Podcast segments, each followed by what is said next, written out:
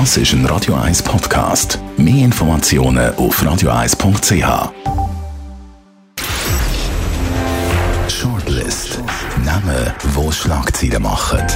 Diskutiert von Mark Jäcki und dem persönlichen Verleger Matthias Ackeret. Jetzt auf Radio 1. Präsentiert von Volvo Car Rent. Die flexibel und unkomplizierte Mobilitätslösung für Startups und KMUs. VolvoCarRent.ch Willkommen zu der Sendung Nummer 9 und das sind Persönlichkeiten, die es diese Woche auf die Shortlist geschafft haben. Jonas Breuer, der Arena-Moderator, hat letzten Freitag zum Thema Trump und Medien eine ziemlich turbulente Sendung mit Nachhall moderiert.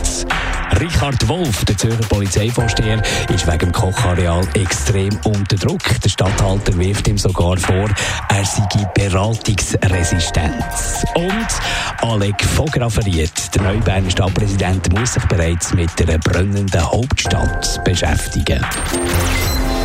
Ja, Matthias Acker hat die Hauptstadt die brennt nicht, weil IB im Cup rausgeflogen ist gegen das kleine Winterthur. Das ist natürlich für das Berner Herz auch brutal. Nein, der Alex von Graveriert, äh, grüne freie Liste, neuer Berner Stadtpräsident. Im Wahlkampf hat er sich noch vor der Berner Ritschule fotografieren Jetzt sind die Linksautonomen aus dem Umfeld von dem Kulturzentrum oder wie Gegner sagen, rechtsfreien Raum seine erste Bewährungsprobe. Vielleicht gibt es ein paar Parallelen zu Zürich. Hausbesetzung, ein riesengroßes Thema in Bern, aber jetzt hat es wirklich richtig richtig heftige Krawall gegeben. Rote Stadt gibt gleich Krawall. Ja, du bist natürlich Berner und es ist natürlich die Berner Behebigkeit. Das sind jetzt Zürcher Unruhe, glaube mit einer Zeitverzögerung von 37 Jahren sind sie jetzt in Bern angekommen. Hat es natürlich auch gegeben. Zafferei in den 80er Jahren und, und so zu Bern hat es natürlich die Jugendunruhe auch gegeben und die, die Hausbesetzungen hat es schon dazu mal gegeben und die Krawall hat es schon dazu mal gegeben. Aber es ist doch ein bisschen symptomatisch, dass überall, wo wir eine rote Regierung haben, dass es dort automatisch auch immer wieder Ausschreitungen gibt. Das gefällt mir dir. Du fühlst dich gerade angegriffen als Berner, oder? nein, nein. Ja, Gut, ich, bin äh, muss sagen, bis 1999 bin ich in Zürich. Also, äh, das einzige ist schon IB und der SCB, wo mich noch ein bisschen an Bern erinnert. Und vielleicht noch der Dialekt, aber sonst... Und Zürich West. Und, ich, und die heißen noch Zürich, oder? Nein, aber ich vielleicht auch ein schlechter Scherz am Anfang. Nein, aber das Problem ist natürlich schon, der Alex von Graf von Ried hat einen denkbar schlechten Start gehabt. Er hätte ja können resoluter durchgreifen wie die, die ihn gewählt haben. Das sind ja eh die Bürgerlichen gewesen. Also, die erwarten ja. ja von ihm ein bisschen, dass er da durchgreift. Nein, ich finde das extrem peinlich und ich finde so Sache auch in Zürich. Wir reden ja nachher über da. Es gibt so rechtsfreie Räume. In Bern ist es natürlich viel extremer wieder jetzt mit dem Kochareal. Da fühlt sich natürlich jeder Bürger irgendwo ein bisschen beschissen, wenn er irgendwie zehn Sekunden zu lang auf einem Parkplatz steht und einen Parkbus bekommt. Also die Rechtsungleichheit findet statt. Bern finde ich extrem. Es dauert sicher äh, nicht mehr sehr lang, bis wirklich mal gegen Lieb und Leben geht. Aber wir haben es ja schon gesehen bei, bei so irgendwie Polisveranstaltungen, beim Umzug, den die SVP mal gemacht hat, was wirklich näher dran ist, dass es dort äh, Tote Genau, dann hat ja der Vorgänger Alexander Czeppe gesagt, wir lernen daraus, oder? Wir, und das ist jetzt zehn Jahre her, wir haben nicht viel gelernt. Und Aber was der Alec von Graveriert, du hast ihn jetzt kritisiert, peinlichen Einstand und so, äh, was der gut gemacht hat, er ist selber hergestanden. Er ist, glaube ich, selber vor Ort gewesen, was man können lesen in den Berner Zeitungen. Und das hat der Alex Chappert nie gemacht. Er hat immer den Nase vorgeschickt. Der, Sicherheits, der Sicherheitsdirektor, das ist er nie. Das ist er wahrscheinlich schon im Apero gewesen, der Alex Chappert. Wenn, ja, ja, wenn, wenn dort äh, hast müssen herstehen Höchstwahrscheinlich hat der Apero am 9 Uhr morgen schon angefangen. Nein, aber äh, das Problem ist natürlich jetzt schon ein bisschen vom, von Grafenried. Der Einstieg, wie du vorhin gesagt hast, ist denkbar schlecht. Äh, es Nein, ist das aber, hast du gesagt. Ich sage, er ist gar nicht so schlecht gewesen. Äh, es ist auch eine grosse Verunsicherung. Also scheinbar ist, sind die Bilder um die ganze Welt umgegangen. Für Bern ein ganz schlechtes äh, Image, aber das geht ja auch wieder vergessen. Nein, aber für die Bürger ist doch einfach eine latente Unsicherheit da. Und das Areal gibt es ja jetzt neben dem Bahnhof äh, schon gefühlte 100 Jahre. Man hat nie etwas gemacht. Und es wäre wirklich der Regierung zu empfehlen, dass sie mal durchgreifen. Auf der anderen Seite muss man sagen, Bern ist allerdings so eine linke Stadt, dass die Regierung auch nicht Angst haben also dass sie irgendwie abgewählt wird. Man hat es gesehen bei den letzten Wahlen.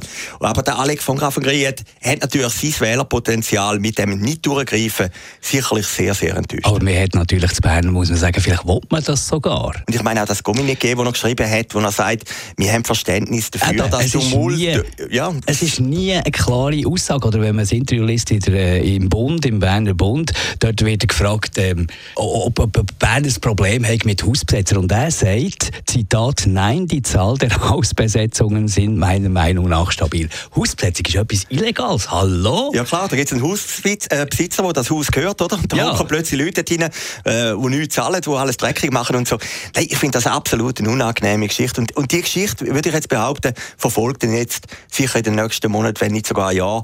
Also äh, irgendwo ist einfach so ein komisches Gefühl jetzt. Aber es ist natürlich vielmal so, der von Grafen Ried hat sich ja auch nicht groß können vor einer politisch bewähren, oder? Er wird gerade mit einer Extremsituation konfrontiert. Er muss nicht gerade trampisch irgendwie etwas äh, anordnen, aber ein bisschen mehr Sensibilität können wir schon verlangen. Copy-Paste gehen wir auf Zürich zum Richard Wolf, Polizeivorsteher von der alternativen Liste, Stadtrat. Ein Untersuchungsbericht zum besetzten Kochareal im Kreis 9 sagt, Richard Wolf sei beratungsresistent. Das hat der Stadthalter Matthias äh, Klenschi von den Grünen gesagt. Das Problem ist doch eigentlich nicht der Richard Wolf. Das Problem ist, dass man einen von der alternativen Liste in das Amt zwingt. Der hat ja das nicht gesucht. Ja, also ich finde das, um nochmal das Wort zynisch benutzen, also ich finde das auch ein bisschen zynisch, oder? Äh, die rot-grüne Regierung, da hat denen natürlich nicht passt, dass einer kommt von der alternativen Liste und dann hat man gesagt, dann, gehen wir, dann schicken wir den Wolf dort an, wo er sicher nicht kann realisieren kann, wo man können verheizen Und das ist ja jetzt Aber auch warum passiert. macht man das? Ja klar, zum ihn ausschalten. Dass man nachher kann sagen, okay, alternative Liste in der Regierung kann man nicht brauchen, das nächste Mal wenn wir einen Linken, einen SP nehmen oder einen Grünen. Also ich finde das auf dem Wohl der Bürger, auf dem Wohl von diesen Nachbarn, von dem Kochen Areal finde ich das sehr also. zynisch, oder? Und eben der Bericht ist ja ein höchst interessanter Bericht. Also der Klenschi ist ja ein Grüner. Er hat seine Aufsichtsfunktion wahrgenommen. Äh, der Wolf selber ist ja eigentlich noch eine lustige, sympathische Figur, aber... Ich habe gar nicht gewusst, wer ein Stadthalter ist, ganz ja, ehrlich. Ich habe gar nicht gewusst, was ein Stadthalter ja, das ist ein Relikt. macht. Ja, der Stadthalter ist ein Relikt, irgendwie noch vor 200 Jahren, wo eben der Kanton Zürich, wo man, nicht, wo man mehrere Tage gebraucht hat, um mit Aussenbezirk ist, nach Handelfingen und so.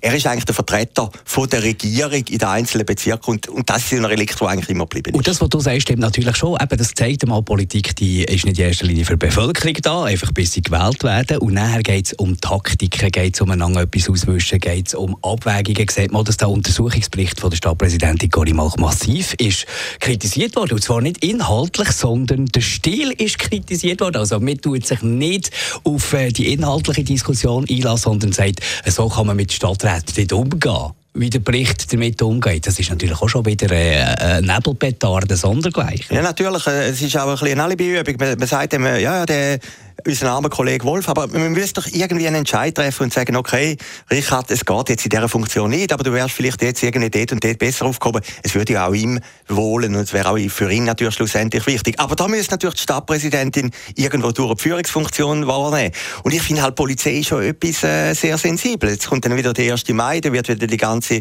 Langstrasse und dort Europaallee zusammengeschlagen. Es sind ja immer Leute, die Steuern zahlen, die Geschäfte haben, die Bürger sind, die dann Opfer werden von diesen Spielen Spiele oben bei der Stadtregierung von diesen äh, Ränkenspielen, diesen politischen House of Cards im Stadthaus rein. Und das ist einfach irgendwie, sage ich jetzt als Steuerzahler von Zürich, finde ich das ein bisschen bedenklich. Ich bin aber kein Steuerzahler von Zürich, vielleicht muss ich da ein bisschen, ein bisschen leislicher sein von dem her, aber ähm, wem gehört das Kochareal?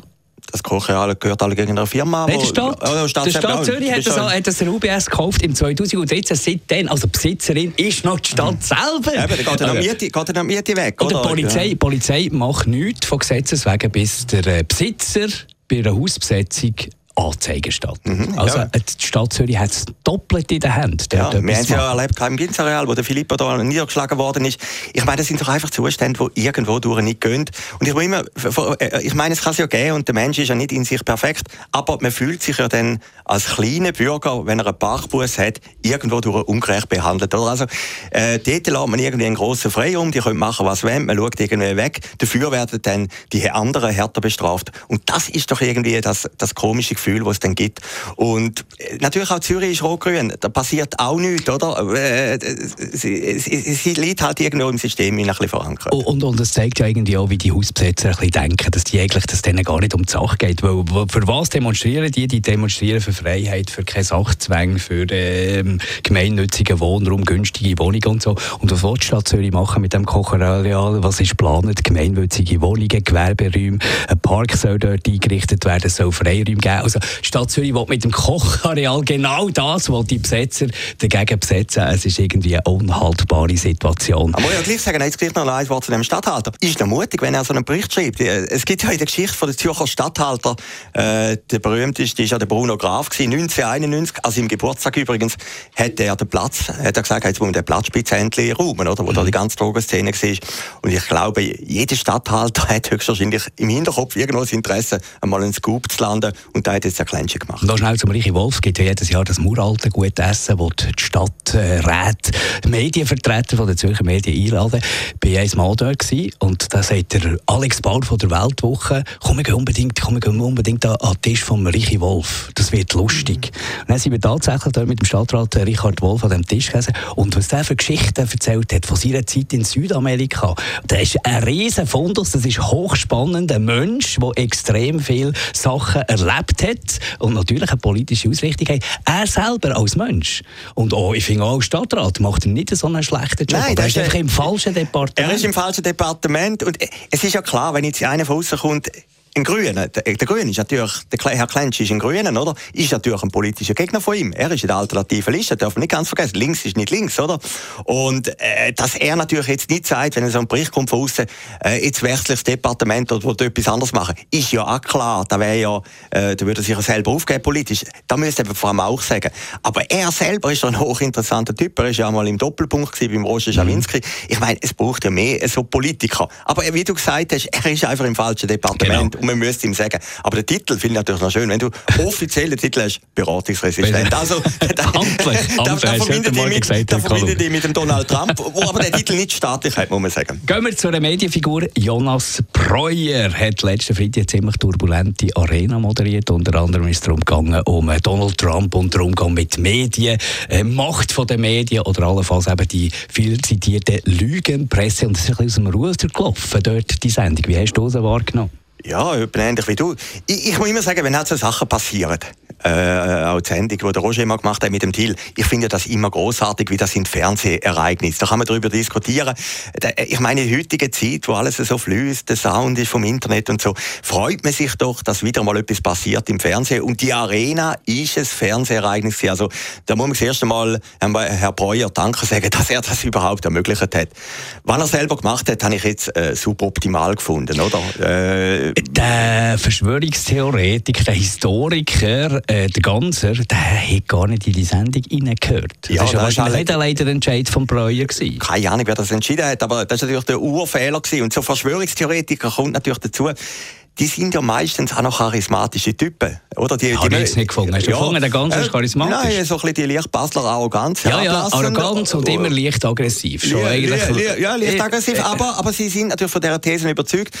Ich, ich finde jetzt, der hat noch irgendwie, die sind in sich irgendwie schon noch überzeugt. Sonst wäre es ja nicht, wie ein Betrüger ja immer sympathisch ist. So und er wird jetzt von seinem Netzwerk, also von seinem Umfeld oder von seiner Community wird er jetzt gefeiert, was wieder einmal zeigt, dass eben heute die Meinungsvielfalt gar nicht passiert. Jeder fühlt sich in seiner Meinung bestätigt. Und so Verschwörungstheoretiker, haben natürlich schnell eine Magnetwirkung. Aber wir gehen ein bisschen weg vom Jonas Breuer, wo ich finde, macht grundsätzlich einen hervorragenden Job in der Arena. Ja, hervorragend. Für das schaue ich vielleicht auch zu wenig. Aber ich, der Jonas Breuer, die Arena war ja faktisch da. Gewesen. Ja. Ich finde, der Jonas Breu hat aus der Arena wieder so etwas wie ein Kolosseum gemacht. Etwas, wo man als Bevölkerung wieder das Gefühl hat, man ist mit drin und kann den Politikern mal ein bisschen zuschauen, wenn sie sich bekriegen mit Argumenten. Ja, da muss er recht geben. Also am letzten Freitag war das der Fall gewesen, oder? Jeder kann diskutieren, ist er für den Breuer oder ist er gegen den Breuer, ist er für den Ganzer oder ist er gegen den Ganzer. Da, das ist natürlich eben, das ist Fernsehen live, das ist grossartig. Und er probiert die Arena weiterzuentwickeln, der Jonas Breuer. Nicht einfach irgendein Status quo, oder? Also ich meine, seit, seit dem Filippo Lütenegger, der Mr. Arena schlechthin, ist das jetzt einer der besseren. Ja, höchstwahrscheinlich so. Aber ich, da kann ich jetzt ins Detail nicht gehen. Ich möchte einmal die Sendung anschauen. Ich habe einfach ein bisschen komisch gefunden. Man lädt dann noch einen Verschwörungstheoretiker ein und stört sich nachher, dass er ein Verschwörungstheoretiker ist. Ich sage ja, das ist völlig, das, völlig das, falsch, den einzuladen. Ja, und, und ich meine, jetzt in der Sendung, den als Verschwörungstheoretiker zu outen, ist natürlich schon noch ambitiös. Wie, wie der, die sind ja nicht blöd. Der Ganze ist ein intelligenter Typ und der hat sich auch noch gut verteidigt.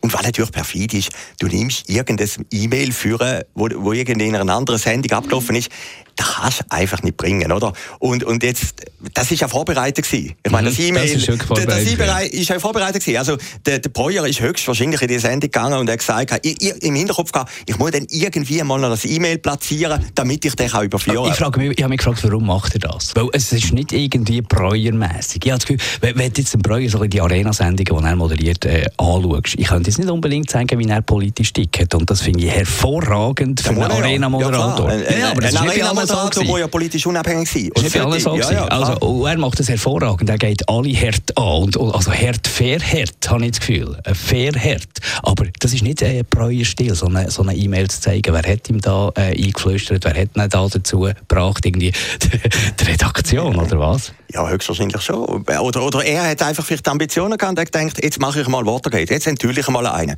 Ich kann es nicht sagen. Ich meine, ja, wenn ich vorhin gesagt habe, vom Fernsehelement her, ist ja genial gewesen, oder? Ja. Aber, aber du kannst es nicht bringen. Du kannst, wenn du einen einladest in eine Sendung oder wenn du zu dir einen einladest, hey, willst du ihn ja nicht schon von Anfang an linken, oder? Und, und das ist eben, glaube ich, ein das Problem gewesen. Man hätte ganz wollen linken. Und darum ist jetzt, das, das Empire schlägt jetzt völlig brutal zurück, oder?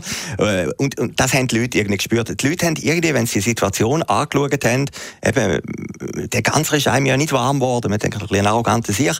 Aber man hat irgendwie so ein Bauchgefühl gehabt, was da jetzt abläuft, ist einfach nicht fair. Man bringt das E-Mail, man ist nicht rausgekommen, mhm. und dann ist das E-Mail noch gekürzt, oder, in einem falschen Kontext. Der Höhepunkt habe ich ja gefunden, wo der Martin äh, Spielmann, ehemaliger NZZ-Chefredakteur, der ist ja hinten dran gesessen. Der hätte eigentlich führen müssen. Ja, der hätte führen müssen, müssen, oder? Mit einem verschlagenen Grind, ich weiß nicht, was er kann. Er hätte müssen irgendwie ein E-Mail vorlesen, er hätte die Lesebrille nicht dabei gehabt. Ich meine, das ist, eigentlich, wenn ja. wir ihm, eigentlich, wenn wir einem Breuer auch Sonntagabend Komödie geben. Weil das, das ist grossartiges Fernsehen. Und wahrscheinlich ein bisschen, wahrscheinlich ein bisschen äh, Hilfe für die No-Beilage-Initiative. Wahrscheinlich hat er jetzt da am eigenen Laden nicht den Dienst erwiesen. Ja, kann ich mir vorstellen, wenn man im Facebook geschaut hat, kommt immer darauf an, welche Freunde das hast, aber äh, ich glaube, äh, für No-Beilage ist er ein guter Testimonial. Danke vielmals, Matthias Sacker, für die heutige Sendung. Vielleicht noch eine Frage äh, zum Schluss. Gibt es einen Teleblocher jetzt, wo der Christoph Blocher im Spital ist? Ja, also äh, ich habe das gestern Morgen erfahren, oder, von seinem Sekretariat und ich habe noch nicht gehört. Also wir werden es sehen, am Morgen. Es könnte das erste Mal sein. Wir schön ja in vier Wochen haben wir, glaube die 500. Teleblocher-Sendung. Es ist, ich glaube, mittlerweile eine der längsten Talkshows, die sie überhaupt, also Talkshows sind immer zwei. Und äh, es könnte sein, dass es das erste Mal ausfällt. Ich hoffe es selber nicht. Und wenn ich den Christoph Blocher einschätze, wenn es irgendwie geht, findet die Sendung statt. Shortlist mit dem Mark Jäcki und dem Matthias Ackeret zum Nachlesen und Abonnieren als Podcast auf radioeis.ch.